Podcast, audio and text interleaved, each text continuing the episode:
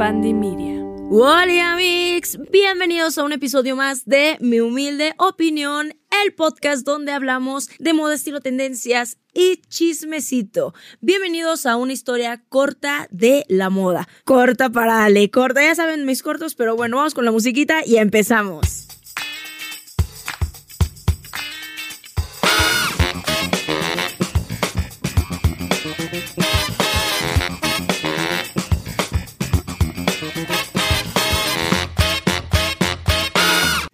Amigos, bienvenidos a este episodio más de Historia Cortita de la Moda. Vamos a tratarlo de acortar lo más que se puede. Vamos a estar ahí dando nuestras humildes opiniones de esta diseñadora de moda que sí, hay que reconocer, transformó la imagen y el estilo de la mujer del siglo XX. Se tiene que reconocer al César lo que es del César. Nosotros ya hemos hablado un montón de veces de qué pasa con las cancelaciones. Debo de separar al artista, el arte. Ay, Amix, yo de verdad que constantemente me veo como en este conflicto de intereses. Yo creo que esta cuestión de separar al arte del artista, no me quiero desviar mucho, nada más voy a dar esta opinión, tiene mucho que ver con nuestros valores, con nuestra moral, con lo que nosotros percibimos como bien y como mal. Entonces, pues es una opinión al final muy ambigua. Pero vamos a lo que vamos. Hoy vamos a estar hablando de nada más y nada menos que Coco Chanel, como ya lo habrán visto en el título. Coco Chanel, que efectivamente fue una de las grandes diseñadoras del siglo XX y que transformó todo lo que significaba la moda de la mujer moderna. Entonces, aquí, ya con datos encima, con nuestras anotaciones en el teléfono, vamos a darle. Coco Chanel nace en el seno de una familia humilde y a los 12 años de edad pierde a su madre que pues fue víctima tanto de la miseria y de los embarazos. Ella tuvo cuatro hermanos que, güey, mientras estaba leyendo esto, descubrí que Coco Chanel ya más adelante le pagaba a sus hermanos para que dijeran que no eran hermanos, o sea, para guardar el secreto porque les daba vergüenza a su familia, güey. Esta morra era bien perra, era bien perra, güey. Está dato ahí curioso. Ahora sí que hashtag le pago a mi familia para que se caigan en el hocico y no digan que somos familiares. Bueno, hasta las mejores familias, bueno, pero ella al parecer pues no, no eran de las mejores familias. En fin, su padre, que era un vendedor ambulante, al no poder hacerse cargo de sus hijos, la eh, entrega al cuidado de las monjas en el hospicio de Corretz. No sé si lo estoy pronunciando bien, no, no tengo ni idea de francés, entonces dispense las molestias, audio escucha que no sé, puede usted a lo mejor sí saber francés y yo me estoy equivocando. Disculpe. Y en los siguientes seis años, o sea, de los 12 a los 16 años, ella se dedicó a aprender en este hospicio a coser y lo hizo de una manera pues fabulosa, e increíble. Con el tiempo, Coco Chanel se convirtió en una fantasiosa adolescente que soñaba con salir tanto de ese orfanato como de la absoluta pobreza. Y ella comienza a inventar su propia biografía cuando sale y se logra escapar de este lugar. Después de que sale del orfanato, ella se coloca como dependienta de una mercería de Mullans y trabajó actuando. Trabajó en una compañía en un lugar de la noche, vamos a decirlo así, que se llamaba La Rotonda, La Rotonde.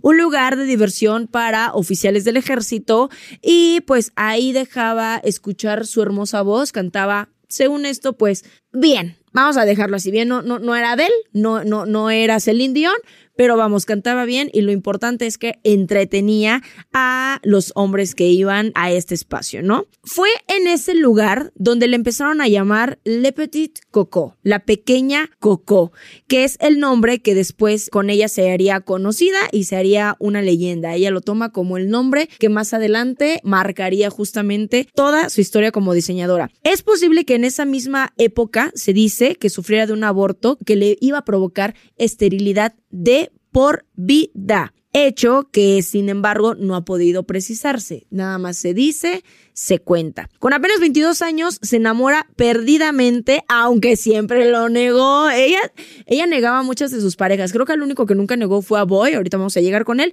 pero ella negaba que era una chica enamoradiza, pero realmente lo era, ¿no? Pero en este momento se enamora de Etienne Balsan, que era un joven burgués adinerado con el que mantuvo una relación de seis años. Balsen le arrancó de su vida de provinciana para mostrarle una existencia de lujos y fiestas llenas de ocio, carreras de caballos, dinero, Pero Coco quería trabajar, así que habló con Balsam para que éste financiara la apertura de una sombrerería. Mientras que él maduraba la idea, ella aprovechó para fugarse a París, aquí está, con Arthur Boy Capel, un jugador de polo que también lo conoció por esa alta alcurnia donde Balsam la presentó y este sabía que era uno de sus mejores amigos y amantes y que era el amor de su vida, o sea, completamente. Pero miren, yo les voy a decir una cosa, Coco no era nada tonta, vamos a decirlo, no era nada tonta, se supo mover de verdad de una manera súper inteligente en todas esas esferas que le dio la parte de, de, estar en este, digamos que, espacio público,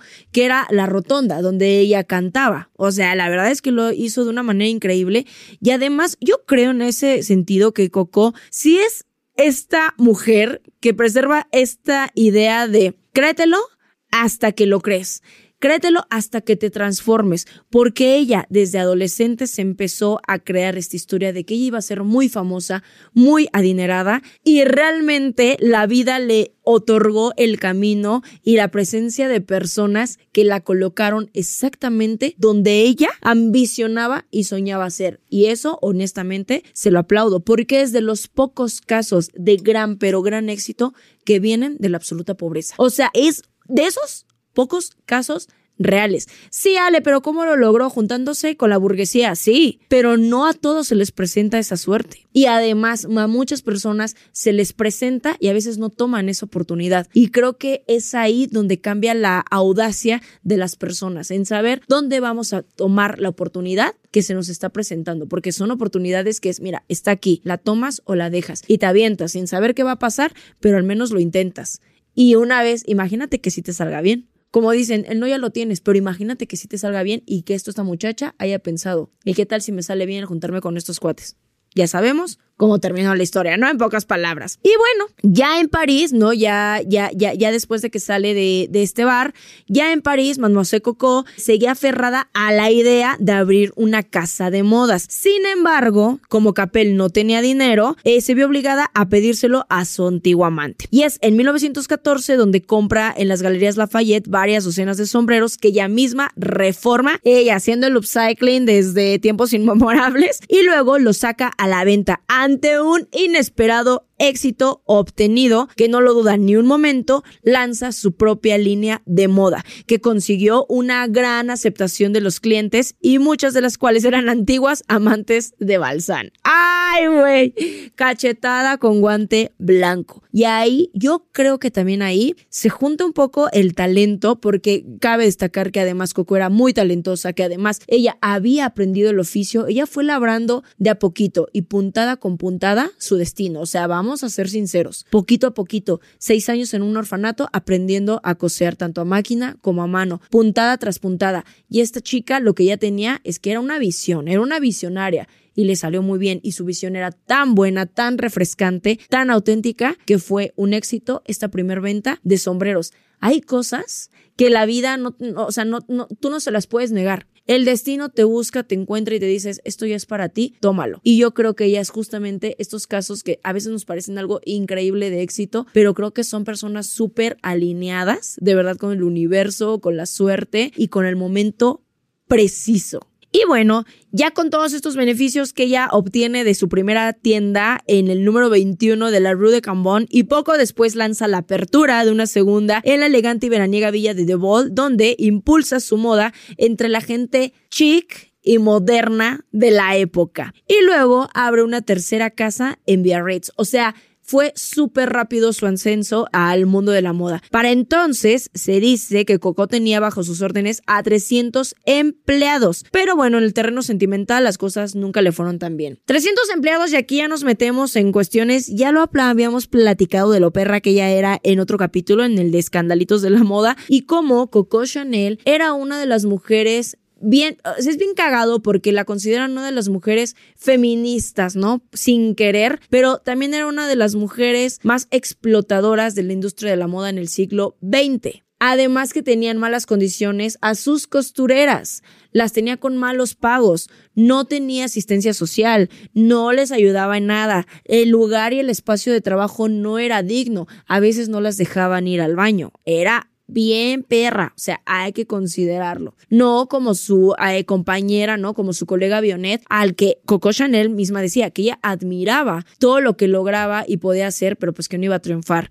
en el mundo de la moda siendo tan buena. Buena de amable qué perra, güey, qué perra. Incluso en la famosa huelga de las costureras por allá de 1939, Coco Chanel, en vez de aperturar y de abrirse al diálogo con sus trabajadoras, lo que hizo fue correrlas y decirles que para ellas no iba a haber ningún derecho. La presión fue tanta que ya después Coco Chanel sí les regresa el trabajo, pero fue más perra que nunca. Güey, güey, increíble. Yo creo que el problema está, no, no, no sé, véanlo como lo platicaba hace poco con una amiga, güey. Ay, no me quiero meter en pedos, pero cuando las personas efectivamente trabajan arduo por llegar al lugar en el que quieren, yo creo que todos soñamos con una vida increíble, maravillosa, lejos de problemas económicos, un lugar digno donde vivir, saliditas de vez en cuando, ¿no? O sea, lo que nos han pintado como la vida maravillosa. Y está bien. Creo que es algo que nos impulsa todos los días a tener una razón para levantarnos, para trabajar, para ir a hacer incluso a veces cosas que a lo mejor no nos encantan, pero para llegar al punto de poder hacer lo que sí nos encanta. Pero ¿en qué momento se fragmentan tanto, güey, se desconocen que se les olvida de dónde vienen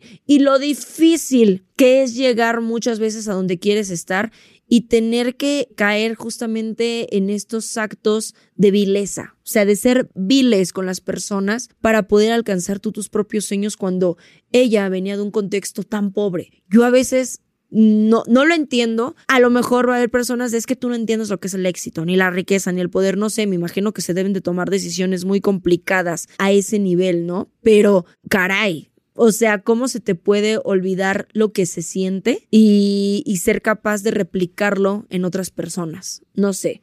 Como les digo, es solamente una opinión. Yo eh, lo digo desde un pensamiento totalmente desconocido y desde algo que yo no he experimentado, ¿no? Quién sabe, a lo mejor al futuro tengo empresas y soy la más pinche criticada del universo por ser una maldita desgraciada.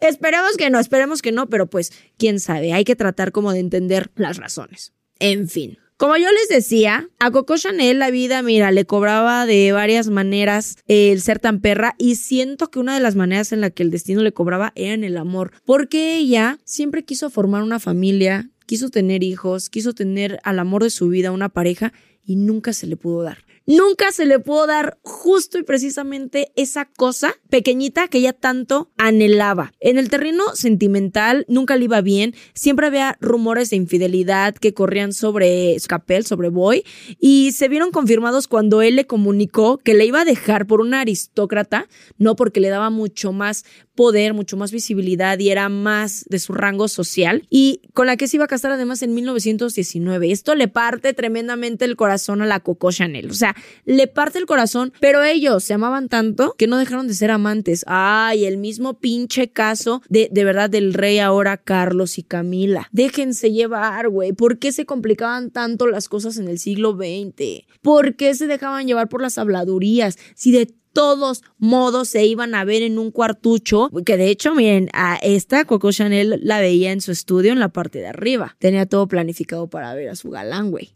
ya casado. Pero si tanto se amaban, ¿por qué? ¿Por qué las apariencias cuando van a dejar de importar? Si de todos modos, o sea, vean lo que pasó. Se nos fue Diana y de todos modos Carlos terminó casado con quien realmente amó siempre. Y su mamá le hizo la vida imposible y él mismo le hizo la vida imposible a Diana y para que de todos modos terminara con quien quisiera, ¿saben? Y de todos modos para que Boy terminara muriendo de una manera trágica y Coco quedara destrozada para siempre. Ya les spoilé la historia. Ah, ya se han de saber, güey, nada más que yo se lo estoy contando de una manera diferente. Bueno, para 1919 y hasta el inicio de la Segunda Guerra Mundial, a Coco Chanel le fue de maravilla. Inventa, ¿no? O se le adjudica el Little Black Dress, ¿no? Este pequeño diseño de vestido ajustado que se dice que ya estaba mucho antes con Madeleine Bionnet, ya también estaba con Poilet, pero, pero, pero, muchos se los adjudicaron el diseño a Coco Chanel. No, como grandes inventos de la época, como grandes cosas en el mundo de la moda, siento que no se le puede adjudicar a uno. Yo lo hice primero y todo, sino que más bien se iban influenciando, iban viendo cómo estaba cambiando la época y ahí nacía un concepto, ¿no? Pero Coco Chanel le da la vuelta al mundo con una nueva silueta,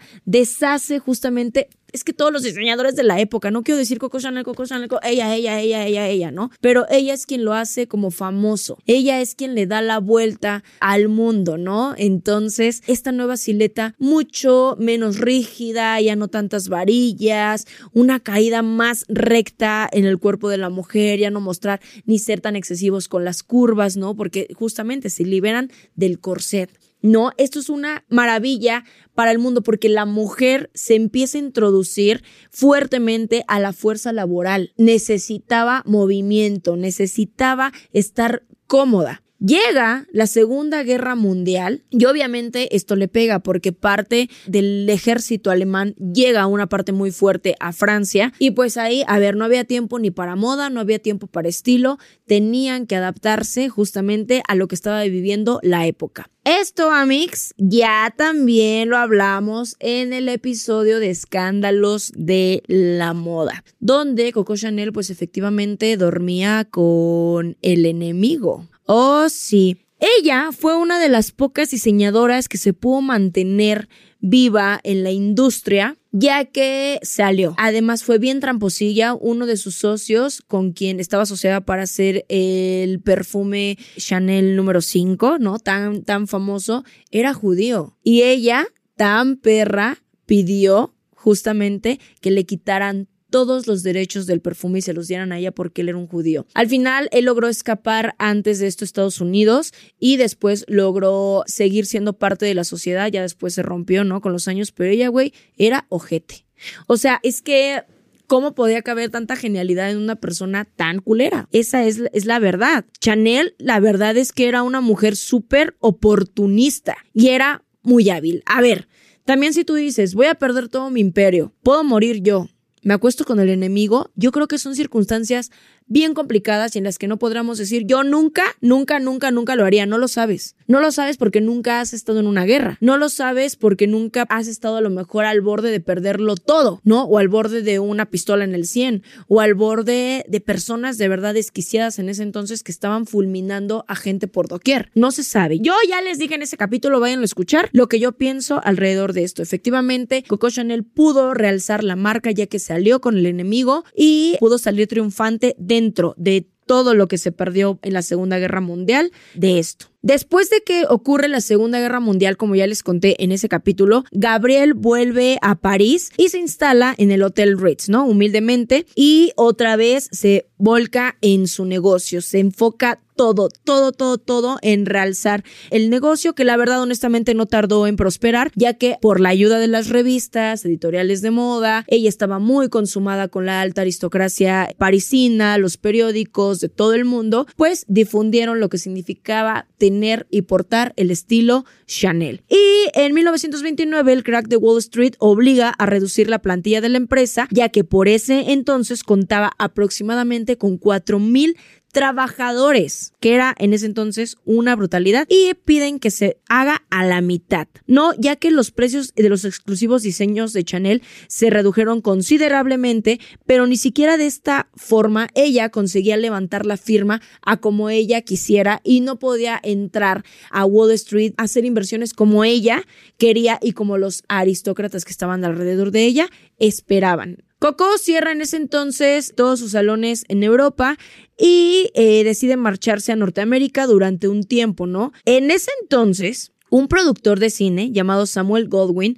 le ofreció la posibilidad de vestir a las estrellas dentro y fuera de la pantalla de Hollywood. Durante esta etapa pasaron por su vida el compositor Igor Stravinsky, el duque Dimitri de Rusia, el duque de Westminster, que la abandonaron todos, todos, todos por igual, porque Chanel no podía darles hijos. Muy sad, muy sad en esta parte amorosa lo que le pasaba, ¿no? Y finalmente, cuando ya tenía casi 50 años, el artista Paul Iribe, ella creyó haber encontrado al hombre de su vida y por desgracia, en 1933 fallece de un infarto tras un partido de tenis. Al final terminó solterona y sola. Ni modo, chica, ni modo, eh, tú también eras una mujer difícil. En 1954, Amix, con 70 años, reabre su casa de modas porque, como lo dijo Marlene Dietrich, ya estaba aburrida. Se aburría de estar sola en su casa retirada y consumida por el reumatismo y la artritis, pero sin haber dejado ni un momento de poner alfileres ni una sola vez en ninguno de sus diseños. Coco hay que decirlo, no sabía dibujar ni hacer bocetos. No era una gran artista, por ejemplo, del papel y de la tinta como lo era Valenciaga, como era Christian Dior, ¿no? Que en ese entonces, mientras ella estuvo medio retirada, pues llega el new look y llega eh, la amplitud de los vestidos de Valenciaga y pues ellos eran el boom, ¿no? Pero eso sí decían que ella era una excelente costurera. Entonces, pues ya da lo mismo que Cristóbal Valenciaga. Era el modisto por excelencia de la moda, porque miren, aprender bien a coser y a patronar, chica, en ese entonces, mira, te daba un poder inconmensurable. Y ella muere el 10 de enero en 1971, lejos además de Francia, porque mucho tiempo estuvo en el exilio por haber conspirado en contra de la misma Francia con los nazis, ya saben. Entonces, se dice, mientras yo estaba buscando toda la información, que ese día, el día que murió, había salido con su amiga Claude Bailen a dar un paseo. Y cuando regresaron, ella estaba muy, muy fatigada, que ella se acostó en la cama del Hotel Ritz humildemente y le dijo a su amiga, mira, así se muere. Se durmió y ya no despertó. Era un drama total, era un drama total, güey, era un drama total. En efecto, pues Vamos, Coco Chanel se dio cuenta de que los tiempos en el siglo XX exigían un estilo mucho más deportivo, mucho más casual, mucho más funcional y adaptado a las nuevas circunstancias, ¿no? Además de que ella suprimió el, corset de la vestimenta femenina, también inventó un traje femenino, ¿no? La falda y la chaquetita de tweed. Inventa justamente este textil característico de la marca, el tweed que es una combinación cruzada entre lanas, algodones, ¿no? Eh, como lo conocíamos, y le pone el detalle de la cadena y botones de perlas. También ella es una de las pioneras de la bisutería de calidad con las perlas, que creía que le daban una elegancia atemporal a todas las mujeres también se empieza a adaptar a las nuevas circunstancias con estos looks más varoniles, los pantalones de pinzas, ¿no? Las camisas clásicas de los marineros, la empieza a adaptar ella a su estilo personal. Fue la verdad una mujer que en efecto hizo muchos cambios para el nuevo movimiento de la libertad de las mujeres del siglo XX. Les dio una nueva forma de vivir y de vestir y de sentirse mucho más cómodas. Y es increíble, es increíble cómo una mujer que dio tanta libertad también fue una opresora del sistema. También fue una opresora de las mujeres, ¿no? Es increíble cómo estaba esta, esta distinción entre una misma persona. Es que a mí yo por más que lo veo y lo veo y lo veo y lo leo y trato, ¿no? Y le reconozco, vamos, sí le reconozco, claro, lo que hizo a nivel moda Coco Chanel. Me parece increíble su fragmentación, honestamente, y su doble personalidad de ser una cabrona y por acá estarle dando una nueva imagen a toda la mujer que duró, además por años. Y además, hay que decir que se sigue perpetuando ese estilo. Ahorita están cambiando, como en cada, yo creo que cada que inicia un milenio. Muchas veces hablamos de décadas, hablamos de etapas, hablamos de ciertos momentos. Ahorita la moda ya va muy rápido. Las exigencias justamente que estamos viviendo como un poquito a la par de lo que se estaban viviendo las exigencias hace 100 años, también están cambiando. También hay guerras de diferente calibre. También se están viviendo circunstancias complicadas para la sociedad y eso está exigiendo justamente un cambio de imagen, un cambio de estilo para las personas como actualmente nos conocemos. Pero lo que hizo justamente toda esta ola de diseñadores en el siglo XX es que logró dar en el clavo a un estilo que iba a perdurar y que se iba a transformar justamente con las décadas para hacernos sentir constantemente más cómodos dentro de esta simplicidad que ellos nos entregaron. Y graciosamente ahora estamos buscando cada vez más, más es más, maximalismo, ribetes, regresar a la época de María Antonieta por alguna razón. Yo creo que por aburrimiento, yo creo que por experimentar, yo creo que porque no quedarnos con las ganas de hacer absolutamente nada. Yo creo que sus innovaciones efectivamente fueron muy lejos, más lejos de lo que incluso a veces podemos entender, porque no solamente se atrevió cortar la longitud de las faldas, a descubrir el tobillo femenino, a descubrir la silueta natural de la mujer sin necesidad de los corsets, sino que forzó también a las mujeres a cambiar toda la manera de pensar a través de su vestimenta, simplemente por tener más flexibilidad y libertad de movimiento. ¿No? Tuvo la, la audacia de exponerse a un mundo todavía muy controlado por hombres y tomar ella el poder y ser tan inteligente de además tomarlos a ellos de manera estratégica para ella subir escalones y cumplir sueños muy adelantada, porque hoy en día eso es un debate que se pone sobre las redes de cómo debes de unirte a un hombre o cómo debes de manera estratégica acercarte a un hombre, no para que te quite tu libertad, ni tus mejores años de vida, ni tu belleza, sino para ver tú cómo puedes crecer a través de justamente cosas que ellos se les han otorgado por simple derecho. Y ella se atrevió a hacerlo en una época donde era súper difícil y se atrevió a ser una mujer libre, económicamente, sentimentalmente, no dentro de todas las parejas que intentó tener y de todos los fallos en el amor que tuvo. Pero se atrevió, yo creo que ahí sí, insistentemente, a ser ella de la forma más auténtica que pudo. Y creo definitivamente que ese fue su mayor poder. Y claro, no hay mejor ejemplo que puedas dar que el vivirlo tú mismo. Y creo que ahí es donde surge este ejemplo que ella dio a las mujeres de cómo ser libres y de cómo ser ellas mismas. En fin, Amix, esta fue, espero, la historia cortita, rápida de Coco Chanel y mi humilde opinión ahí en unos fragmentos. Definitivamente se le tiene que reconocer todo lo que hizo, eso no se va a poder morir. Ella se convirtió en una leyenda y brinca la historia como uno de los pilares de la moda moderna y, y se le reconoce, ¿no? Hay que separar el arte del artista, está cabrón. Está cabrón ese discurso constantemente y esa pregunta, ¿saben? Claro que te la vas haciendo. Claro, yo para empezar, güey, mía, ni compro Chanel, ni me alcanza, ni se me antoja en este momento, pero se le reconoce como su influencia sigue todavía actualmente marcando pautas en la moda. Así que bueno, Amix, hoy fue mucha historia, hoy fue mucha habladuría en contra de la Coco Chanel y que pues nada, que esté bien donde quiera que esté, en el cielo, lo bueno y el infierno, pues bien donde esté, que, que se encuentre bien, dejó mucho aporte. Pasó a ser leyenda. Ahora sí, Amix, espero que les haya gustado mucho este capítulo y nos escuchamos en uno próximo la siguiente semana. Bye.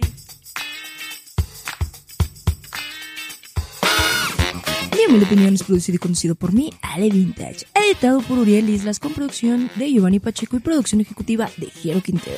Diseño de portada por Pablo Sebastián y música de Ernesto López. Este es un podcast de Bandy Media. ¡Ah!